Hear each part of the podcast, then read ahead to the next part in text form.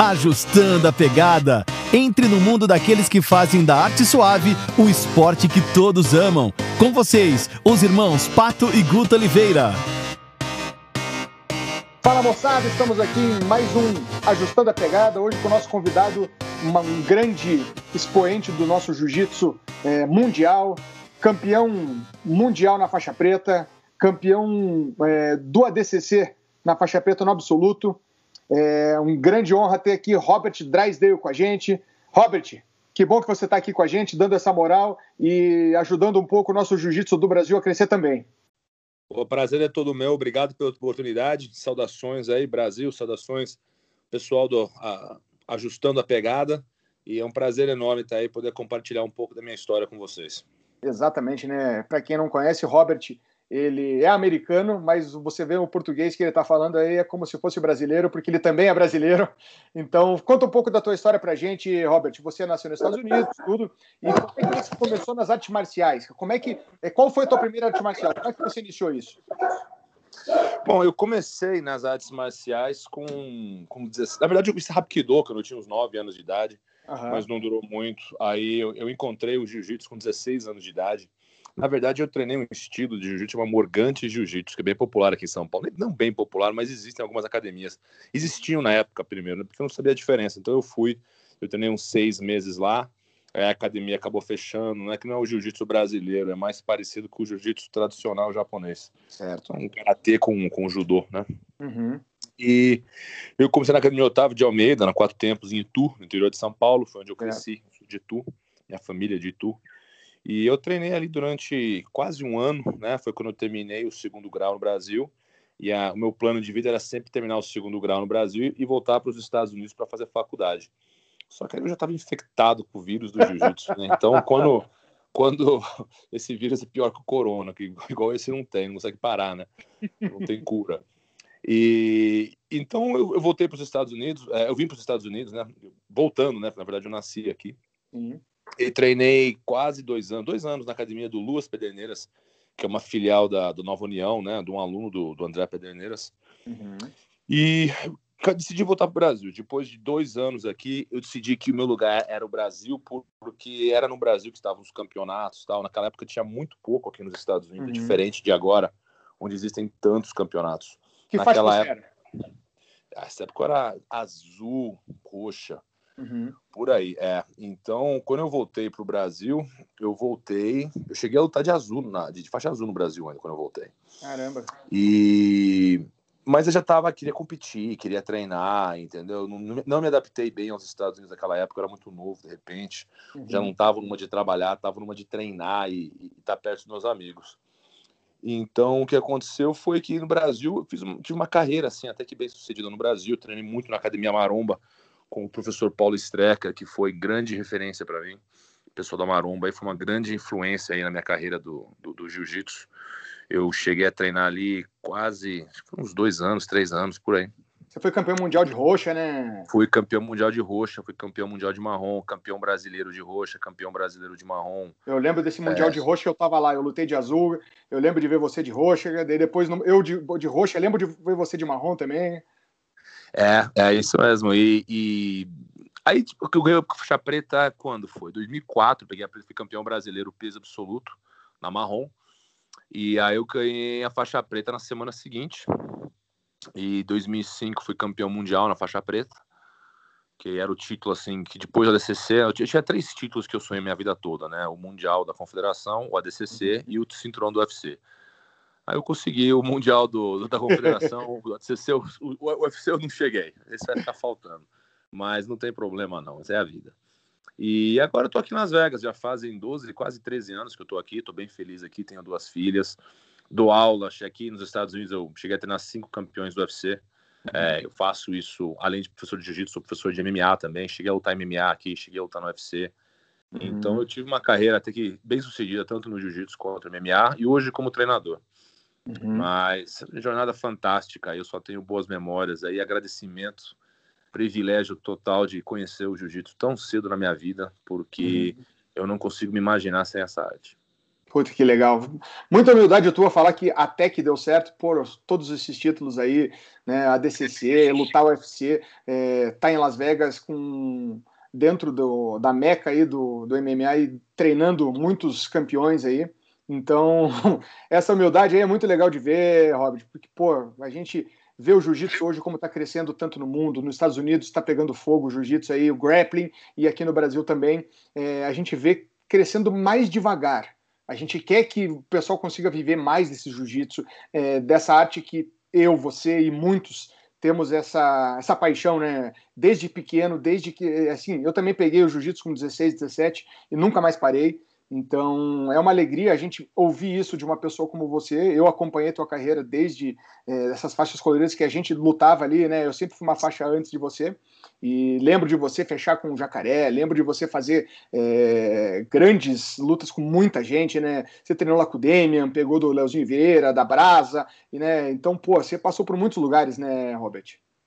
Sim, eu tive, eu tive a felicidade de treinar em grandes academias, em grandes equipes e a felicidade é ainda maior de ter uma boa relação com todos eles até hoje, que é coisa difícil no jiu-jitsu. Normalmente todo mundo sai brigado.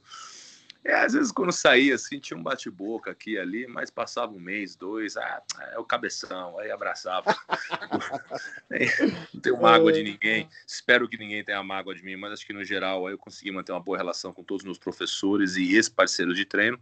Uhum. Eu acho que o lutador tem que ser, a palavra egoísmo, ela tem uma conotação muito negativa né? E eu cheguei ao ponto da minha vida que hoje eu, a experiência me ensinou que muitas vezes o egoísmo é necessário e muitas vezes a compaixão é em detrimento. Tem que tomar cuidado. Às vezes você acha que está ajudando e não está, está piorando. Pois e é. às vezes você acha que está sendo egoísta e está fazendo o que é melhor para o grupo, está fazendo o que é melhor para você, que todos vão se beneficiar com isso depois. Então não é sempre assim, não. Eu acho que durante a minha carreira eu sempre fui um bom parceiro de treino, mas a, part... a partir do momento que eu sentia que aquele lugar não era o ambiente para mim ser campeão, eu não, nunca tive problema nenhum em sair. Talvez, ah, Creonte, cara, eu, eu sempre fiz assim, porque a minha prioridade, assim, sempre foi ser o campeão. Uhum. Entendeu? Eu acho que o lutador tem que pensar dessa maneira. Agora, tem que ter ética também, tem que ter respeito. Eu nunca faltei com respeito com meus professores, sempre sentei olho no olho com eles quando eu saí. Falava, não, saindo por causa disso, disso e disso. Não saí brigado, saí assim, de maneira honrosa, eu acredito.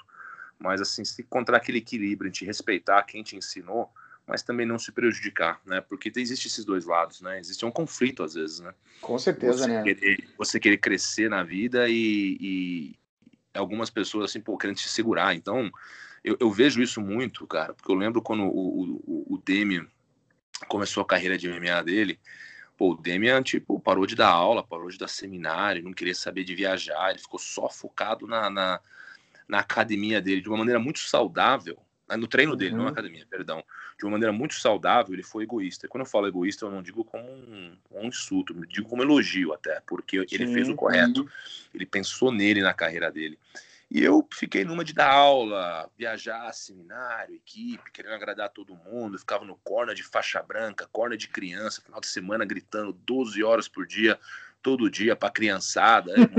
na semana seguinte. Eu sempre fiz isso, cara. Quem me conhece sabe, entendeu? Eu sempre fui um cara muito dedicado à equipe. Então, mas assim, olhando para trás, eu falo, pô, cara, eu acho que faltou egoísmo, né? É, então, hum. essas, essas coisas são todas a, são todos ingredientes aí na, na vida de um lutador. Né? Então, olhando para trás, eu consigo ver isso de uma perspectiva bem diferente. Eu dou esses conselhos para quem está subindo. Tem que sempre fazer o que é correto para os outros, mas tem que fazer o que é correto para você também, entendeu? Tem que encontrar um equilíbrio aí, ser justo com todo mundo, mas também ser justo com você, consigo mesmo. Né? É esse equilíbrio que o jiu-jitsu dá pra gente, né? Dentro do tatame, dentro da vida, a gente gosta sempre de fazer esse paralelo é, com a vida, né? A vida emocional, a vida pessoal, e nada mais é do que uma extensão do tatame. Então, se você não está feliz, se você não está alegre, se você vê que não está se, se divertindo e não está evoluindo, não tem o porquê você tá preso seja num casamento, seja numa cidade, seja no emprego e numa academia, eu acho que é a mesma coisa, né, Robert?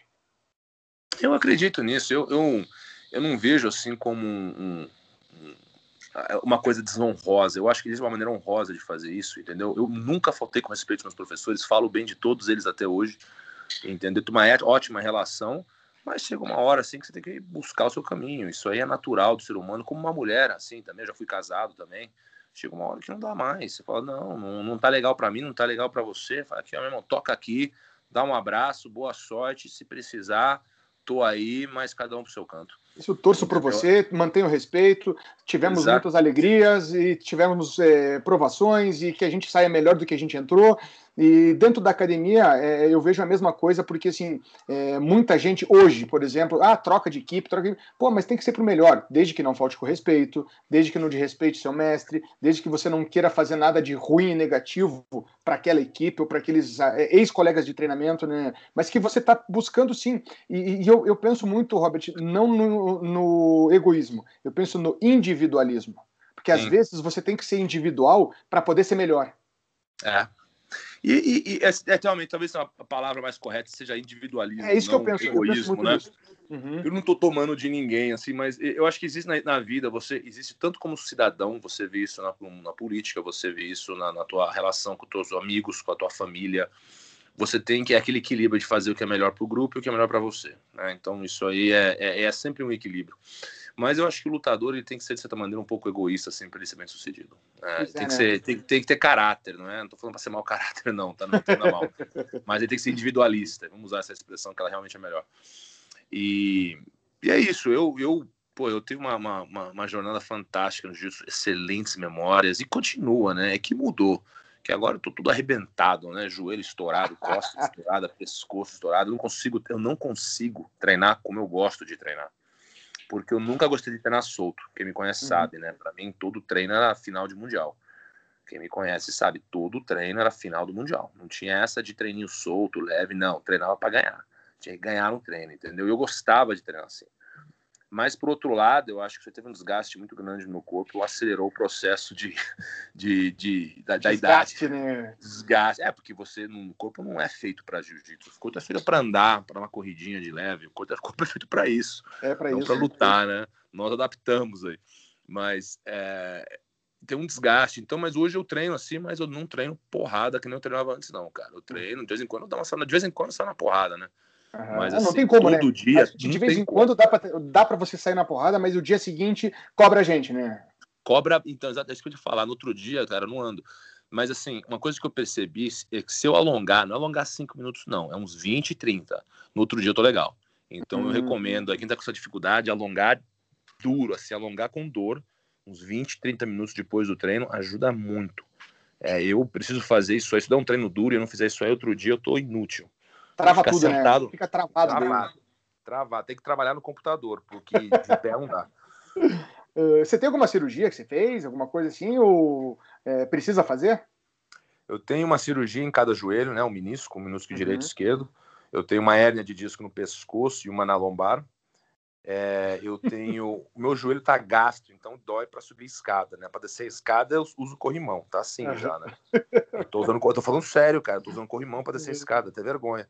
Mas assim, o joelho não, não, tem mais força, não consigo fazer agachamento, entendeu? Uhum. Mão tudo arrebentada, entendeu? A única é, coisa que tá intacta. Não tem como, é... né? Não tem como, cara. Não tem porque é, é, a natureza do esporte, ela é nociva para o corpo. Esse, esse mito de que esporte é saudável, isso é uma mentira que já contaram, pelo amor é. de Deus. Alto nível não é saudável? Não, não, não é. Eu, eu falo assim, galera, você quer, você quer saúde, quer viver até os 100 anos? Isso que você faz faz uma caminhada aí 15, 20 minutos por dia em volta do quarteirão, uma caminhada acelerada, tu já tem o benefício cardiovascular aí para manter uma vida saudável e longa. Agora, saindo atleta, porque a saúde não é só coração e pulmão, né? A saúde é, é articulação também, é a mão, é o joelho, as costas, é tudo. Então, mas assim, o que o jiu-jitsu fez por mim, eu acredito que faz por todos nós, é a saúde mental, que é a coisa mais importante que tem, né? Eu prefiro estar numa cadeira de rodas feliz do que com toda a saúde física do mundo infeliz. Né? Então, o jiu-jitsu me manteve são, me manteve feliz, me ensinou ética, me ensinou moral, me ensinou valores, me ensinou paixão, determinação, frustração, tudo isso eu aprendi com o jiu-jitsu. Então, eu não troco essa experiência por nada. Mas ela, assim, é, é, eu acho que o grande benefício do jiu-jitsu é a saúde mental, acima de tudo. A física, eu quando eu ouço as pessoas contando para aluno que é saudável fisicamente, eu falo, meu, para de mentir. Eu falo, primeiro, primeiro dia de aula, eles perguntam, não, mas vai se machucar? Eu falo, vai. Ah. Pô, mas é perigoso? Falo, tem, tem os seus perigos. Não é motocross, né? Não é uhum. pular de paraquedas, mas tipo, tem perigo também, entendeu? Então, acho que não pode mentir para aluno também, mas eu explico, ó, mas no geral, é, é, é, uma, é uma jornada demais de feliz. Você vai aprender muito sobre a vida, sobre si mesmo. Acima de tudo, eu sempre falo isso, o jiu-jitsu é uma jornada de autodescoberta. E acho que isso para mim é uma coisa as pessoas não, elas veem arte marcial, elas veem luta, elas veem defesa pessoal, elas veem fitness, né? Elas veem prestígio social, mas elas não veem assim, as pessoas muitas vezes não enxergam a jornada de autodescoberta. Isso para é mim é uma, uma riqueza enorme o conhecimento pessoal, né, quando você está ali, é, as brigas, as batalhas que você tem com a tua mente dentro do, do, do, tatame, seja no treino, se você não quiser lutar campeonato, você não precisa. Dentro do treino você tem várias batalhas, né? Eu, eu acho isso fantástico. Cara, isso para mim é uma, é uma coisa tão essencial para a vida. Né? As pessoas acham que eu sou louco quando eu falo, mas eu, eu tenho pena de quem nunca tomou um soco na cara. Eu tenho pena. Tenho, é verdade, eu tenho pena do cara que é. nunca tomou um amasso no treino, saiu quase chorando de raiva, cara. Tenho pena, cara. Esses caras, tá todo, todo mundo bunda mole. Hoje ninguém pode sofrer, cara. Não, tem que pegar é, o sofrimento. Não tem mais sofrimento abraça, nenhum, já se viu. Abraça o sofrimento, vai de encontro, irmão, no peito, vai, vem. Entendeu? Que é assim que cresce, cara. É tudo uns bunda mole. A criança chora na escola, leva pai, tio, chama a polícia. Pelo amor de Deus, cara. Entendeu? Então, eu, eu acho que a arte marcial tem esse aspecto combate, né? Tem esse aspecto essa, essa gana assim, de se superar, de mesmo cai no chão, levanta, vai de novo. Não tem nada errado com isso, não, cara. Isso é bonito, é lindo, é humano. Entendeu? Tá faltando isso no mundo. Eu acho que o mundo precisa de luta, o mundo precisa de. Ah, sangrou o nariz, grande merda, cara. Pô, o que, que tem? Sangrou o nariz do cara, deixa o cara sangrando. Nunca ninguém morreu por causa disso. Zé, aprende. O meu filho, aprende. dele aqui, aqui em Curitiba faz muito calor seco e o meu filho, ele sangra o nariz muito. Então, assim, às vezes duas, três, quatro vezes por dia sangra o nariz. Aí, volta e meia, tá na academia ou tá na escola, ligam, putz, sangrou o nariz do Henrique. Pô, ele já tá tranquilo, cara, já não tem nem medo de sangue mais, cara. Pô, aprendeu já, cara. Pô, sangue normal, entrou pronto. É, e, e, e, e, ó, é, assim, é, é, é, mais assim que a gente vai incutindo na mente das pessoas, das crianças principalmente, assim, que é uma mentalidade de vítima também, entendeu? Todo mundo é vítima. É sem vitimismo, né? É, eu acho horrível isso aí, cara. Uma coisa que o jiu-jitsu me ensinou é que não tem essa, não. Levanta, sacode a poeira, vai de novo. Vem, ah, me ganhou hoje, amanhã eu te pego. E eu acho esse conflito um, um exercício fascinante, não só para o corpo, mas para a mente, saudável. É saudável, entendeu? Então, você pode ser, você pode ser bom, né? Você pode ser bom, eu sou bom no que eu tô fazendo aqui, pô, tô aqui no jiu-jitsu, mas sempre vai ter alguém melhor. De repente, no dia você não tá bem e alguém vai te pegar. De repente, no dia você não tá bem, você vai cansar mais, no outro dia você não tá cansando menos. Aí você vai estar tá no teu trabalho, você vai ter dificuldade também, na tua vida pessoal vai ter dificuldade. Você vai querer, de repente, um, um adolescente vai querer passar no vestibular, não vai conseguir, vai querer uma namorada e ela não vai querer você. Então, sempre vai ter essa dificuldade. É, exato, e o jiu-jitsu te ensina a superar isso. É isso que as pessoas não entendem. Quando você consegue superar. Porque eu, falo, eu sempre falo isso, a, a, luta não tem nada mais complexo que a luta, tá? As pessoas comparam o jiu-jitsu com o xadrez, não tem comparação. Uhum. A luta é muito mais complexa que o xadrez. Porque a luta ela, ela, ela, ela, lida com a emoção humana de uma maneira que o xadrez não lida. Não é a mesma coisa um cara querendo socar a cara, te estrangular, e outro cara te colocando em xeque. Não, não é a mesma, é a mesma coisa. coisa. Emocionalmente, fisicamente não é a mesma coisa. Até estrategicamente, a luta é muito mais complexa. Muito mais a luta é complexa, é tridimensional. Né? O xadrez é bidimensional, um tabuleiro. Não tem, não tem nem comparação, corpo humano com um tabuleiro. Então, é, é, pô, não, não consigo pensar em nada mais complexo do que a luta. Entendeu? As pessoas precisam valorizar isso aí, que a luta é uma fama muito ruim, eu acredito, né? As pessoas ficam, às vezes, ah, é uma coisa de ogro. Eu, as pessoas mais inteligentes que eu já conheci na minha vida eram lutadoras. Uhum. E olha, eu já conheci intelectual, já andei com um milionário, bilionário na minha vida, conheci muita gente inteligente. Eu diria que as pessoas mais inteligentes que eu já conheci, algumas das pessoas mais inteligentes eram lutadoras. Pode não ser uma, uma inteligência acadêmica, né? Mas assim, uma inteligência assim corporal de luta, de estratégia, pô, fantástica, genial. É de vivência de vida também, né? Tem muita também. coisa disso. Muito, porque você você você vive tudo isso. Assim, é uma porque é, é, quem sabe assim, a academia é um ambiente, é uma escola para a vida. Né? Ali tem politicagem, ali tem todos os elementos aí da, da Odisseia humana estão dentro de uma academia, né? Tem inveja, tem traição, tem ego, tem fofoca, tem ego, tem tudo isso, tá tudo aí. Tá no tatame, tem todas as lições aí que uma pessoa precisa aprender. Estão no tatame, não só de, de, de luta, assim, mas de, de vida em geral. Não, com certeza. E daí você tem assim, você vê as crianças, né? Você tem as tuas filhas, eu tenho meu filho que são pequenos. A gente quer ensinar eles isso. A gente quer dar, é, dar habilidades para eles viverem a vida, porque a vida não é fácil. A vida não é a gente ficar segurando eles. A vida não é a gente ficar protegendo o tempo inteiro. Eles vão sair para esse mundo e tem que ter habilidade. Exato, e sai despreparado, porque está acostumado. Eu, eu, vejo isso aqui, a molecada de 20, 25 anos, eles olham para mim, eles saem da casa do pai, eles vão pra academia, eu viro o pai, né? Tipo, ô, oh, Robert, eu não tenho dinheiro. E eu olhando pra cara do cara, e eu conheço. Mas assim, é tipo, é, é, é como se, eles não, não, amadurecem, né? Então, fica uma coisa assim, independente, não sabe, não consegue lidar com sofrimento, não consegue lidar com fracasso. Isso cria ansiedade, cria depressão, cria, sabe, uma, uma, uma tristeza crônica. Esse cara não consegue sair da depressão, cara, porque ele nunca lidou com dificuldade. E agora nunca ele tá teve dificuldade anos, na vida dele, né? Exatamente, todo mundo paparicou, e nunca, nunca, nunca, como eu disse, nunca tomou um soco na cara, nunca caiu, teve que se levantar sozinho, sabe? E, e a luta te ensina tudo isso.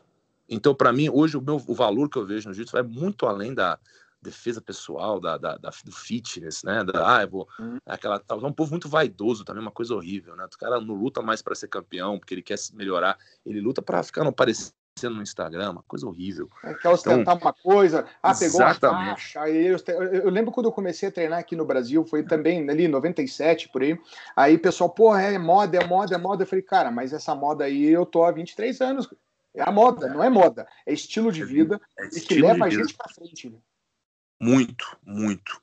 Eu, eu lembro como eu era, eu era um garoto bunda mole, cara, quando eu era moleque. Um bundão bundão. Eu tinha que sair correndo, cara. A molecada queria me pegar na rua, eu correndo. Tinha que fugir, esconder na diretoria, esconder atrás da, da do, carro. Era assim, cara. Entendeu? Mas, cara, eu aprendi tanto com a luta porque você se descobre, você descobre uma força interior que você não sabia que você tinha. Eu achava que era bunda mole, mas eu descobri que eu não era bunda mole. No fundo, eu era corajoso, é que eu não sabia. Entendeu? Quem, quem, quem me introduziu a esse lado corajoso não foi a luta, foi o jiu-jitsu. Então, eu tinha essa coisa de fugir, não queria brigar, mas eu descobri que quando o bicho aperta, eu não desisto, não, cara. Eu luto até o fim. Eu não sabia, mas eu tinha um coração muito grande para Então, você vai descobrindo isso com o tempo. Entendeu? E essa essa experiência assim, é uma coisa muito rara. Você, não, às vezes eu conheço pessoas bem-sucedidas assim, em outros âmbitos da vida. Eu fico pensando, pô, será que esse cara viveu tudo que eu vivi na luta? Eu acho que não. É, eu acho certeza. que não, é cara. eu acho a experiência é, ter passado por tudo isso, né? Olha, isso não é à toa que o que a, que a Grécia antiga eles cultuavam a luta, né? Assim, nós Com perdemos certeza. isso, mas na Grécia antiga eles cultuavam a luta, o lutador, porque eu acho que eles entendiam isso. Eles entendiam assim que é uma que é uma experiência assim física, emocional é, é, é única. Ela é bem rara, assim. Eu acho que um, um filósofo não vai ter essa experiência de vida. É uma experiência é assim totalmente intelectual, mas ela não é emocional que nem a luta, cara. A luta é altamente emotiva, cara. É muito, muito estratégica. Pô, eu sou fácil, eu fico falando isso até amanhã, se quiser, cara. Então, sinta-se à vontade, aí me interromper e mudar de assunto. Porque não, mas, cara, é uma alegria, mim, porque a gente é conversa muito sobre isso, Robert. Isso daí é o mais importante do jiu-jitsu que a gente quer colocar. O Pato, que hoje ele não tá aqui com a gente, meu irmão, ele tem um podcast que só fala, ele tá falando sobre fundamentos do jiu-jitsu de faixa a faixa. Ele começou na faixa branca, os ensinamentos, faixa azul, ensinamentos. Ele tá na metade agora, tá na roxa, os ensinamentos. Que é isso, exatamente isso que a gente está conversando. Então, é os ensinamentos que trazem para a gente dentro do tatame, mas principalmente fora. As habilidades que a gente cria como ser humano para melhorar o ser humano. Eu concordo plenamente. Eu, e, e, eu acho que toda criança se beneficiaria disso.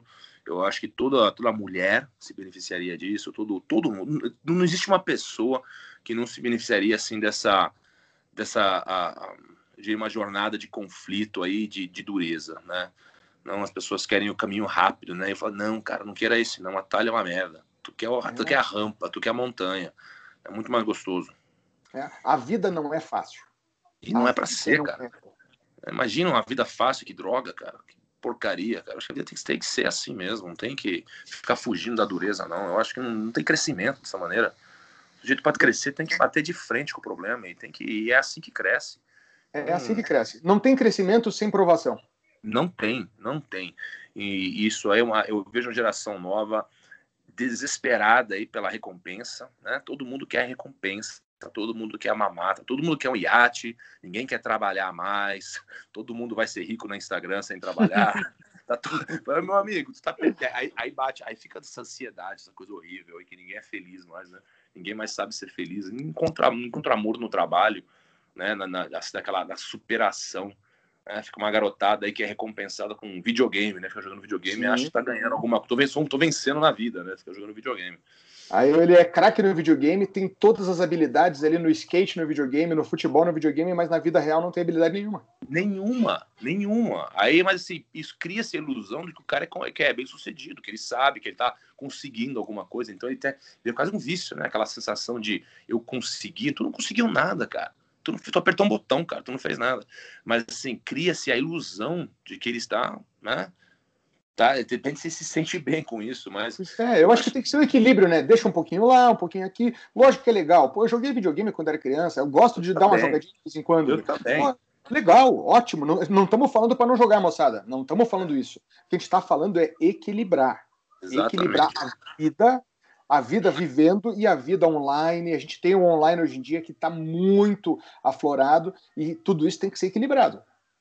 Eu concordo. Não, eu não sou contra, não. Não estou criticando quem joga, não. Mas eu acho que você tem que, é, é, você tem que ter. Vou te dar um exemplo, né? Eu estava tentando ensinar minha filha. Minha filha é mais novinha, ela é viciada no jogo, jogo de, de, de, de iPad, né? Fica o dia Quantos anos ela tem? Tem sete. Tem uma de nove e uma de sete. A de nove uhum. é mais tranquila. Ela é mais, mais assim. Ela é mais disciplinada. Mais nova não é, não. Uhum. Aí eu tava tentando ensinar ela a tocar guitarra, né? Tocar violão. Tava tentando ensinar ela a tocar o violão. Cara, mas ela não conseguia ficar nem cinco segundos no violão, cara. Porque, ah, já tá difícil, é difícil. Por quê? Porque ela tá acostumada a apertar um botão no jogo e o botão recompensa. Entendeu? Aí quando vê que é difícil tocar um violão, tem que posicionar a mão e que é muita técnica e destreza, aí já viu que é difícil, não quer. Eu falei, não, mas você tem que aprender que não é tudo que vai vir que vai ser fácil. Uhum, entendeu? Então, essa que é a minha crítica. A garotada fica muito nessa de ser recompensada sem, sem sem motivo, assim, sem é, é, é, a vida dos moleques é isso, né, cara? Sem mérito. Sem mérito, exatamente. Mérito, a né? palavra é essa, sem mérito algum. Então, é, a, minha, a, minha, crítica é uma geração que fica em frente ao computador a vida, o dia inteiro, e aí não pode, entendeu? É, é, o que você falou, tem que ter um equilíbrio, tem que se divertir também, tá? Não pode só ficar trabalhando, não, mas é, tudo em equilíbrio. É tudo em equilíbrio, né? A gente está falando aqui muito isso e tudo sobre jiu-jitsu, né? E é muito legal da gente ver isso. Mas o Robert tem um, um trabalho que ele está fazendo aí, pessoal, que eu acho fantástico e que todo mundo que gosta de jiu-jitsu, que tem interesse, tem que se inteirar dele, que é, é um trabalho sobre as origens do jiu-jitsu no Brasil. Fala um pouco pra gente como é que tá esse teu trabalho, essa tua pesquisa que você fez, esse filme que é o Closed Guard, The Origins of Jiu-Jitsu in Brazil. Conta um pouco pra gente como é que começou isso daí, Robert. Bom, começou há uns três anos atrás. É, a história, assim, resumindo, né? Vou resumir. Um aluno meu me perguntou por que eu não tinha foto do Carlos e do Hélio na parede da minha academia. E, e nunca, nunca, nunca desconfiasse né, da narrativa oficial. Mas, assim, aquela um pouco de ceticismo, né? Eu falei assim, olha, essa história foi assim mesmo. Porque eu sou formado em história. Eu tenho uhum. um mestrado inacabado. É, eu, eu sempre gostei, desde criança, assim, história sempre foi a minha, minha primeira paixão, antes da luta, na verdade. Então, eu, eu conheço o suficiente para saber que essas narrativas elas são muitas vezes distorcidas, elas são exageradas, né? Ficam muito incompletas e as coisas não são tão simples. Então, eu ficava um pouco desconfiado da história como ela era contada, né? não querendo tirar crédito de ninguém, mas eu sabia que essa história estava mal contada. E comecei a pesquisar e eu vi que tinha muito pouco a respeito a nível de trabalho acadêmico, assim, quase nada, tá? uhum. tá? Pesquisa séria. Quase nada, né? Difícil você achar essa Muito história. Pouco. O que tem é artigo de jornal, entrevista de quem não sabe o que tá falando. Isso tem de tudo. Isso, isso, isso aí, Wikipedia, isso aí tem um monte. É muito Mas, conto, eu... né? Tem muitos contos é que são contados, muitas coisas. Já ouvi dizer isso, ouvi dizer aquilo, né? Aí o cara é faixa vermelha, aí porque ele é faixa vermelha, ele deve estar tá falando a verdade. As coisas não são assim. Pode fazer faixa vermelha, tá mentindo, pode ter esquecido, pode não saber, pode estar tá repetindo o que ele ouviu quando ele era na infância dele, na, na juventude dele e tal. Então, eu comecei a pesquisar um pouco mais e, e, consegui encontrar alguns trabalhos sérios. Encontrei a dissertação, né, a tese de doutorado do, do José Toficairos, que pô, foi consultor durante o documentário, ele é doutor em História pela Universidade de York, no Canadá, fez a tese dele sobre a história do jiu-jitsu no Brasil, fantástica a tese. Encontramos o livro do, do, do Marcial Serrano, os livros, né, que são vários. Uhum. É, eu encontrei o Choque, esse está em inglês, né, do Roberto Pedreira, que é uma leitura fantástica, pesada, assim, mas muito muito séria, assim, é, leitura é, muito completa em relação à história do jiu-jitsu mais para frente eu fui ler a luta muito antes do MMA, o livro, né, a trilogia do Elton Silva, muito antes do MMA. Também é um livro bem bacana. Estou lendo ainda, não acabei de ler esse.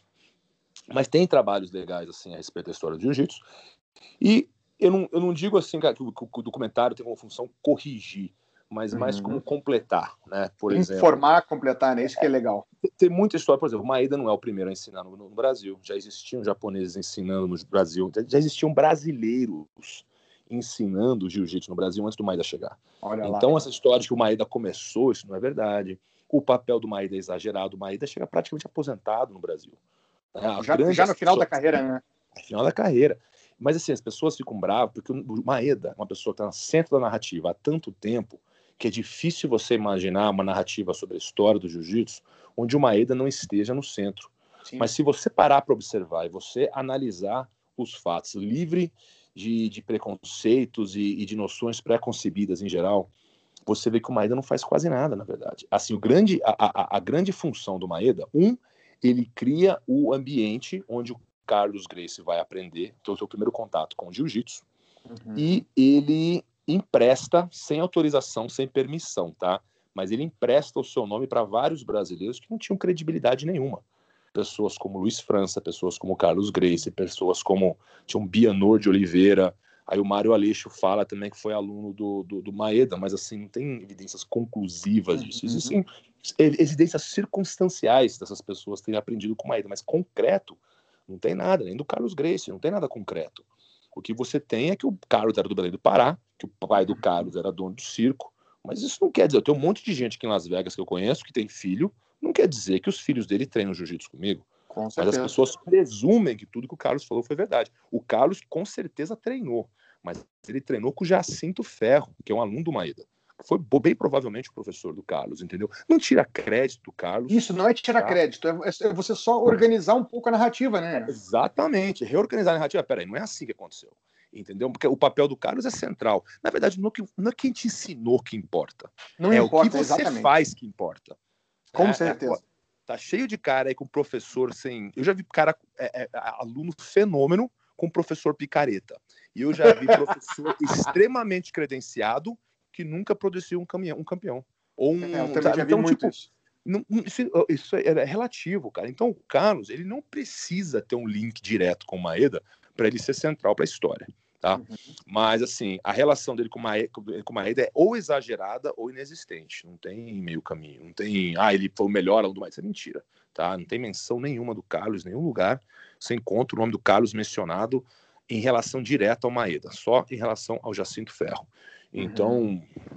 mas assim, é aí a história do Hélio, ah, o Hélio inventou o guarda. Não, ele não inventou a guarda. Os japoneses já estavam fazendo De La Riva, guarda X, até berimbolo você encontra. É isso que tá? eu ia falar, eu vi um vídeo esses dias. Ficou fazendo. Impressionante. Eu vi esse vídeo impressionante. Você encontra, tá? No YouTube você encontra, é só é procurar. É aquele negócio bem. aquele vídeo bem rudimentar lá do começo do século XX, talvez Isso. antes, né? Não, é bem no começo do século XX que você vê o cara metendo uma Della Riva, fazendo um berimbolo, e assim, aquela filmagem bem ruim, né?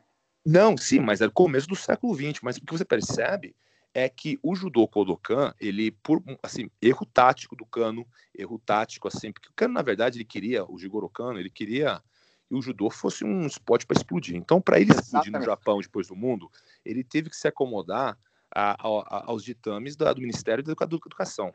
Como é, para pensar uhum. um pouquinho. O que o Jigoro Kano fez é genial, né? Para pensar um pouco. o cara conseguiu convencer o Ministério da Educação no começo do século XX, onde as pessoas, o termo arte marcial era associado à morte e à uhum. guerra.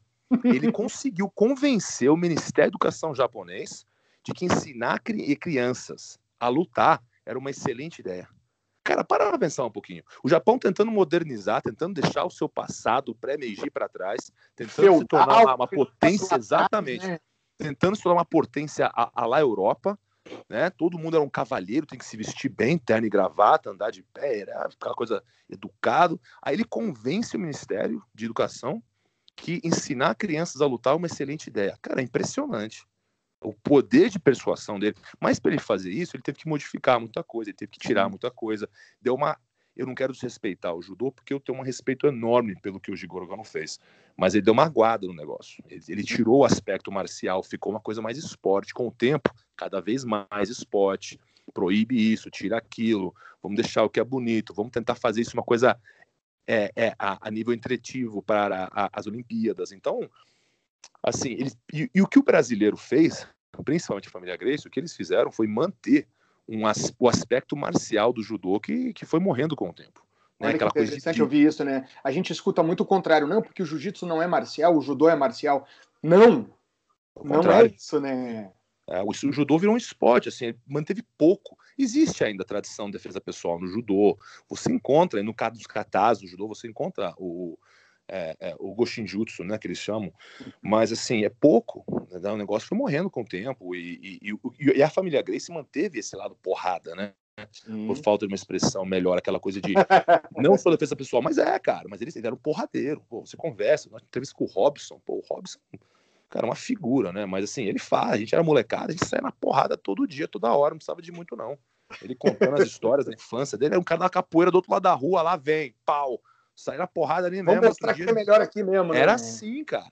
Mas eles mantiveram esse aspecto, eu, você pode condenar, eu não acho uma coisa louvável, por assim, brigar na rua. Por outro lado, se não fosse por isso, não teria jiu-jitsu brasileiro hoje, não teria MMA. Né? Então, não é que eles criaram o MMA, mas eles tiveram um papel fundamental na preservação do aspecto marcial da cultura do judô, né, para manter, para se criar mais para frente o que nós vamos chamar de UFC é, e MMA. Mas não foi feito só, né, a única matriz não é judô, tá? Tem a matriz uhum. luta livre, catch wrestling, tem a matriz capoeira também que eles emprestam da capoeira tal, mas você pega lá muito... pro leste europeu, tem o sambo, tem um monte de coisa lá atrás também, né? Sim, mas é, o sambo, assim, eu não conheço bem a história do sambo, mas eu acho que ela é parecida com a história do jiu-jitsu brasileiro. Ele, é, ele é derivado, né? É tudo meio derivado, né? É, ele vem do judô, mas eles modificam para ele ficar mais marcial. Tanto Isso. que o combate sambo é praticamente um vale tudo. É. Não é tão diferente do mundo do MMA, o, combate sambo. É porrada, cara. Entendeu? Luvinha, assim, os caras saem na mão. Então, Isso. eles mantiveram. E o judô ficou, ficou, muito esportivo. Então, esse que é o grande papel da família Grace, na verdade. Não inventar a guarda, inventar alavanca. Pelo amor de Deus, inventar alavanca, cara. Quem, quem que acredita nisso? Entendeu? Então, é, é, esses exageros, essas distorções. O Hélio inventou o jiu-jitsu. Não, o Hélio não inventou o jiu-jitsu. O Hélio era um judoca especializado no chão. Fim de papo. Hum. Ele, eu, o Hélio jamais aceitaria isso, né? ele odiava o judô. Mas não tem como negar, o que esses caras estavam fazendo era judô. Eles ficaram especialistas, no, não era jiu-jitsu, o Maeda nem sabia o que era. O Maeda nunca treinou num estilo que não fosse o estilo Kodokan, a não ser o sumo. Ele treinou sumo quando era criança, ele treinou, a, a carreira dele foi assim como judoca da Kodokan, e ele tem uma experiência breve no catch wrestling na Inglaterra, mas ele não saberia o que é o jiu-jitsu pré-meiji, o jiu-jitsu antes do judô, do Jigorokan. Então essa história de que o Maeda ensinou o jiu-jitsu é mentira, tá? Isso não tem nem pé nem cabeça, não tem veracidade alguma, mas é um mito. Então é um dos muitos mitos assim que nós queríamos assim, desconstruir, não querendo tirar crédito de ninguém, mas espera aí. O Maeda não saberia o que é o jiu-jitsu pré-meiji e por consequência o Carlos e o Hélio muito menos. O que eles uhum. faziam era judô, é que eles se especializaram no chão e uhum. porque naquela época o termo judô e jiu-jitsu são usados de maneira intercambiáveis, eles acabaram usando o termo, o termo jiu-jitsu e os japoneses, né, e os seus descendentes, os seus alunos ficaram com o termo judô. Mas até a década de 60, 70, 80, era, eles estavam praticando praticamente a mesma coisa. É que o Olha brasileiro, né, o Brasil foi se especializando no neoazar. Né? É, o neoazar que é o chão. Né? É o chão, é a luta de chão. Essa é a especialização deles. Eu digo isso, eu, uma, eu fiz uma entrevista um tempo atrás ele ficou louco comigo, mas é verdade. se você, você, você buscar em vídeos no YouTube, passe uma tarde no YouTube, não estou mentindo não, pode fazer isso se você vai concordar comigo. Passe uma tarde no YouTube, busca vídeos da prática de jiu-jitsu no Brasil na década de 50, 60, 70, 80, até começo da década de 90. Aí tu faz o seguinte, me acha, me mostra uma posição, uma uma posição que os brasileiros estão fazendo que não está em qualquer livro de judô. Olha só. Não tem uma, cara. É, é, é um jiu-jitsu simples, é um jiu-jitsu judô. Jiu-jitsu judô, né? Momento, é, o, grande momento do, do, do jiu-jitsu brasileiro, ele se dá, sabe por quem? Por Carlinhos Gracie, quando ele funda a Confederação em 94. É ali que o Brasil, o jiu-jitsu brasileiro, o chão brasileiro, dá o pulo do gato. Aí passa o judô de longe. Mas no chão, né? No chão, em pé não. No chão. Mas é ali que você vai ver guarda de gancho, meia guarda, guarda-aranha, de la riva, coisas que os japoneses já conheciam no começo do século, mas por causa do judô olímpico, essas técnicas foram morrendo, elas ficam quase desaparecidas. Eles foram se elas perdendo justamente por causa do judô olímpico, né? Exato. O crescimento deles foi justamente o que meio que deu uma aleijada no arsenal técnico deles. E mas isso volta com a confederação. Eu até escrevi um livro a respeito disso, tá? Vou, vou lançar ele no Brasil com uns dois meses ele deve estar traduzido já. Na verdade, ele está traduzido, está sendo editado, mas logo, logo ele está no Brasil. E eu, inclusive, faço menção de que o Carlos Grace Júnior, o Carlinhos, é mais importante para o jiu-jitsu brasileiro do que o próprio pai. Ninguém vai concordar comigo, né? Tudo bem. Mas eu acredito que ele é. Eu vou te dizer pelo seguinte: eu acho que daqui a 100 anos, quando as pessoas estiverem estudando a história do jiu-jitsu brasileiro, eles vão ver o ano de 94 como o ano mais importante da história do jiu-jitsu brasileiro. Foi em 94. É a fundação da Kodokan brasileira. Olha só. Foi o momento mais importante do porque o que criou, essa, hoje o jiu-jitsu explode no mundo por causa da confederação, cara. Com certeza. Eles que criaram ordem, sistema de faixa, tempo na faixa, campeonato organizado todo final de semana, ranking. Cara, isso aí não tinha. Isso não existia. Era tudo solto, então, né? Era tudo era solto, bagunça, um campeonato cara, aqui, uma zona. E eu lembro, quando eu comecei no jogo, comecei em 98, já era uma zona, cara.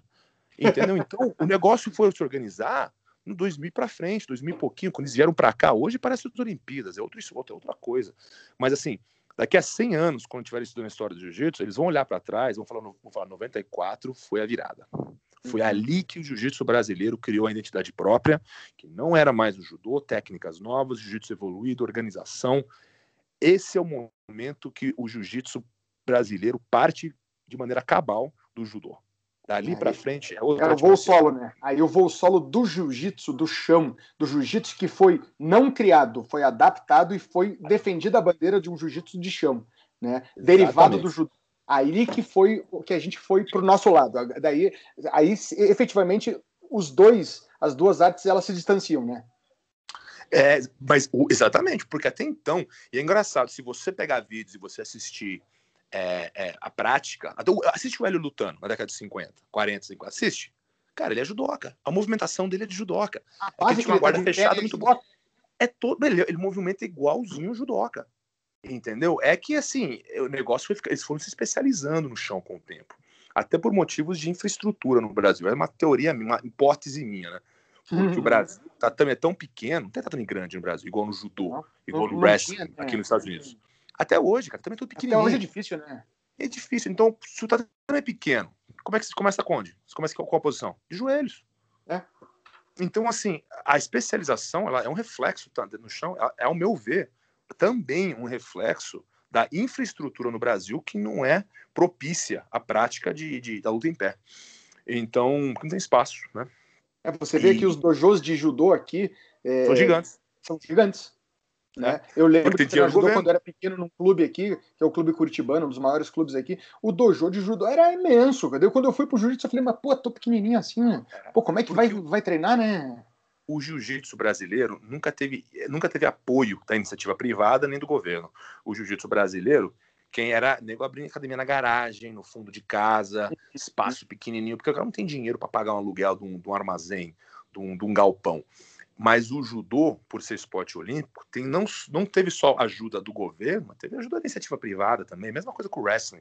Com então, é assim, é, explica a especialização em pé e explica a especialização no chão do jiu-jitsu, porque não tem espaço. A minha academia, a gente tinha 30, cara, na aula. 20, 30. Cara, rolava 8. Tinha, tinha que revezar. não dava, não cabia. Reveza lá. Ah, só de kimono azul, só de kimono branco, é, sei lá, era né? assim, cara, revezava. Descansava metade, outra metade saia na porrada era assim que treinava, não tinha espaço. E hoje continua, cara. A gente, acabei de sair do treino do, do meu filho, do Henrique. Você pega a criançada ali, tava começando o treino de adulto. Cara, lotado. Lotou é. o treino e não dá para todo mundo rolar ao mesmo tempo. É, é isso mesmo. É isso mesmo. Porque e, o jiu-jitsu evoluiu dessa maneira. Então, e outro, o jiu-jitsu brasileiro, ele tem, assim, a, a, mudança, isso é o argumento, tá? A mudança, ela não é só técnica. A, a técnica, é bem pequena, quase inexistente, a não ser depois de 94. Antes de 94, não existe revolução técnica alguma no Brasil. O que existe é uma revolução cultural. O jiu-jitsu, ele, assim, você conversando com o Robson, fica óbvio isso, assim, mas você vê que a matriz moral deles é muito diferente da do judô. A matriz moral, cultural, é, o jiu-jitsu brasileiro empresta muito da cultura do surf, Isso. essa coisa de, de bermuda, chinelo, hang loose.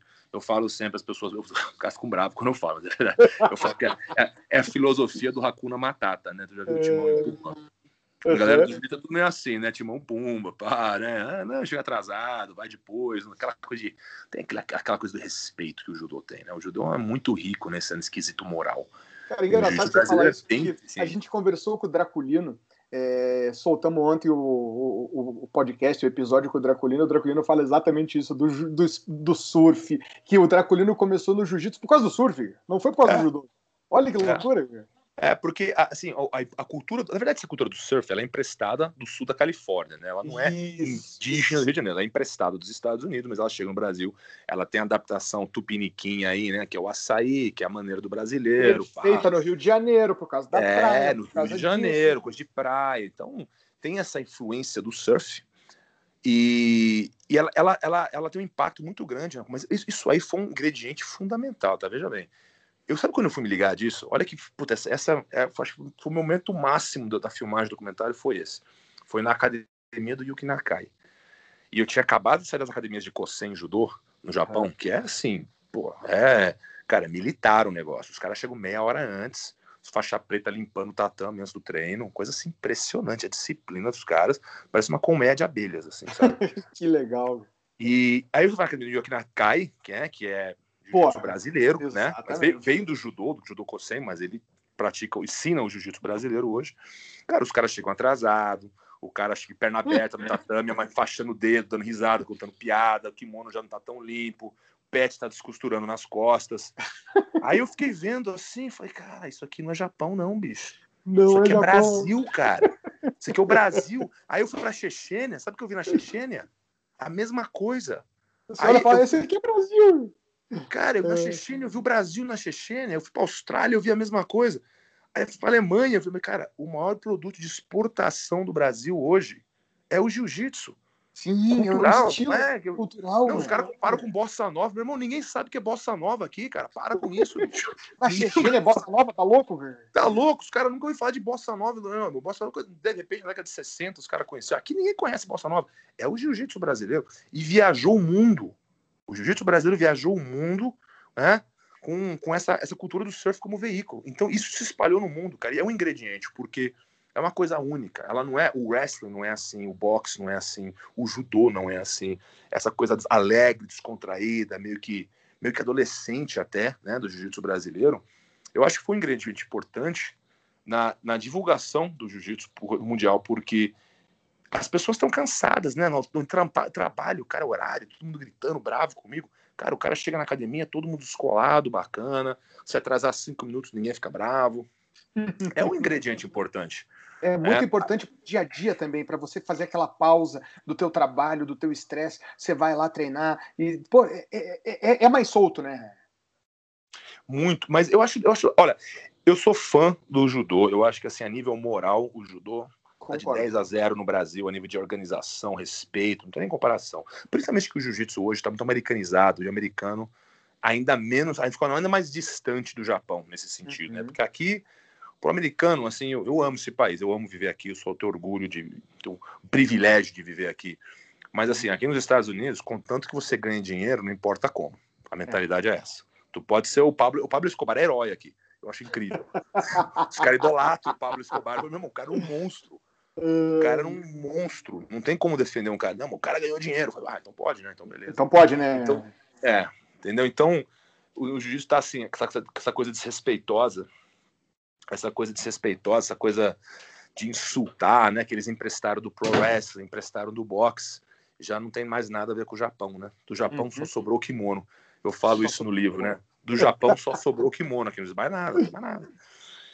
Então, eu, eu assim, é, é interessante para mim essa, essa evolução, não só técnica, mas ela cultural, né? Ela, ela é Japão, ela é empresta do Brasil, ela chega nos Estados Unidos, nós estamos assistindo o jiu-jitsu viver uma metamorfose, né? Então, uma, uma geração de narcisista vaidoso, bando de molecada bunda mole, todo mundo quer, quer o louro da vitória sem o sacrifício né, e do mérito.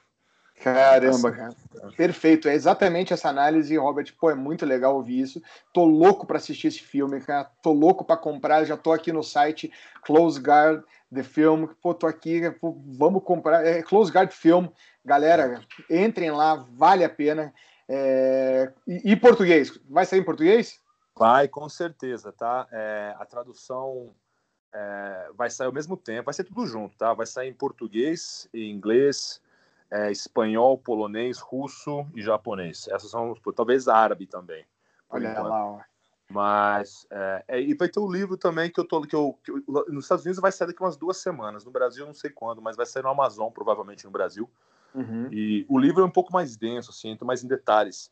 Porque o documentário não tem como, tá? 90 minutos. Você dá uma pincelada na história. É muito difícil você entrar em detalhes porque não dá tempo. Não dá, é né? muita história para contar em pouco tempo.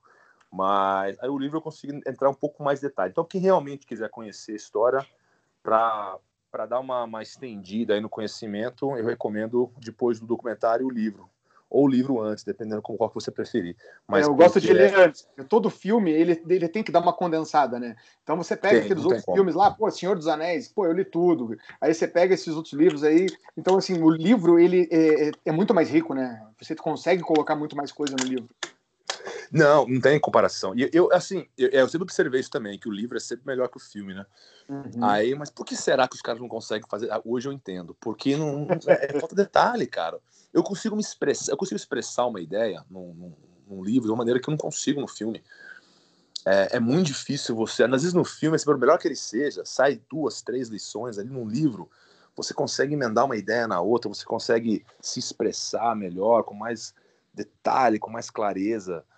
É, então, mas eu acho que é uma combinação legal, até porque a geração hoje, a molecada não quer ler, né? Os cara, pois é, né? Que loucura isso. A leitura tá, tá morta no mundo, assim. Então, de repente estou errado, mas eu, eu não vejo uma garotada assim lendo, né? Eles estão no, É difícil, no... eu digo para você é difícil. A gente aqui vivendo no Brasil, morando aqui, você vê a escola, a escola tenta incentivar, a escola tenta colocar. Eu não minto, pô, semana passada eu comprei um livro para o meu filho, adorou, ficou feliz da vida, mas eh, você já começa a tem que colocar coisas boas. Não vou comprar um livro que só tem é, algo que ele não goste. Eu comprei um livro dos Vingadores, dos Avengers, com as histórias ah. dele. Pô, já leu tudo, cara. Não, mas, mas começa a ser. Minha mãe me acostumou à leitura com quadrinhos, cara. Que era, é isso aí. Não dá, se o cara vai ler filosofia com 9 anos de idade, esqueça. Não cara. vai, não vai. vai. Quadrinhos, cara. Era gibi, era super-homem, começou assim. Entendeu? Mas você adquire o hábito, aí, aí o hábito vira, vira vício. Então. Mas é realmente. Mas o filme, assim, olha, veja bem.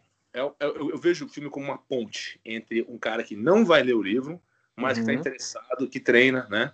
Que está interessado na história do jiu-jitsu, o cara odeia a leitura. Então o filme é uma ponte legal se você essa pessoa. Agora, para quem quiser se aprofundar e, e, e é, é, não tem como, a leitura é, é, é insubstituível. É isso aí, né? Galera, entre no site que vale a pena, tem um trailer ali muito legal, tem umas coisas muito bacanas, mostra um pouquinho ali como é que o Robert fez é, as pesquisas, as entrevistas, é muito legal. Eu já tinha visto uma entrevista do Robert falando isso, só que lá em inglês, e fiz questão de conversar com ele para a galera do Brasil entender todo esse trabalho que ele está fazendo. Né? Muita gente fala: ah, não, pô, ele está tirando mérito. Não tem mérito nenhum que ele tira. Todo mundo tem o seu mérito, é só para a gente conseguir organizar as ideias e conseguir entender a gente que ama esse nosso esporte, esse jiu-jitsu, fazer com que ele cada vez cresça mais e cresça com todas as informações. Né, Robert? exatamente isso. O objetivo sempre foi esse. Eu tô Olha, eu. Documentário, cara, documentário não é algo lucrativo, para quem não sabe, tá? Não é, não é, não tô fazendo isso pelo dinheiro. Se eu fosse ganhar dinheiro, eu ia fazer outra coisa.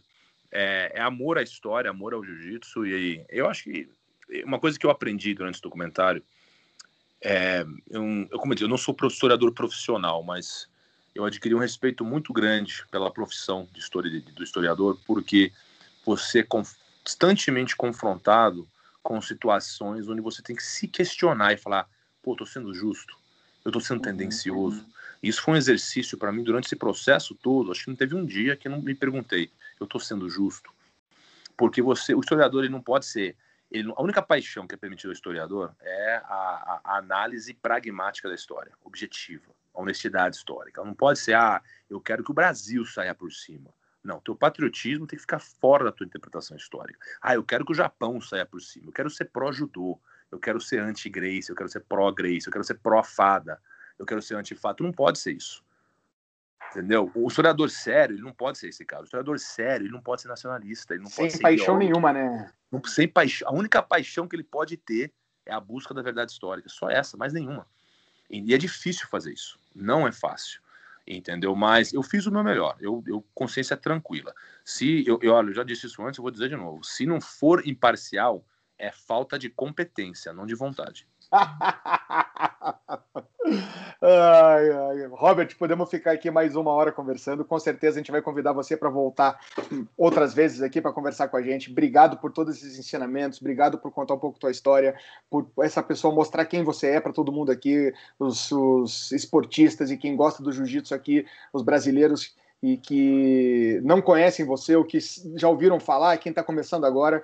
É, esse é um pouquinho do Robert que a gente trouxe para vocês. Obrigado por tudo aí, Robert, e estamos ansiosos por esse filme e por esse livro. Tá, obrigado aí pela oportunidade. Saudações, Brasil, e forte abraço. Amo esse país, amo o jiu-jitsu, amo todos vocês aí, tá? Mas, bom, estamos aí, tá? Espero que gostem do filme, do livro aí. E uma, outra hora mais para frente a gente bate outro papo. Com certeza. Robert, um grande abraço. Fiquem bem aí no meio de toda essa é, loucura que está nesse mundo. Um abraço para a família toda. Sucesso para você em tudo aí. Valeu, bichão. Forte abraço a todos aí. Até abraço. Mais. Tchau, tchau.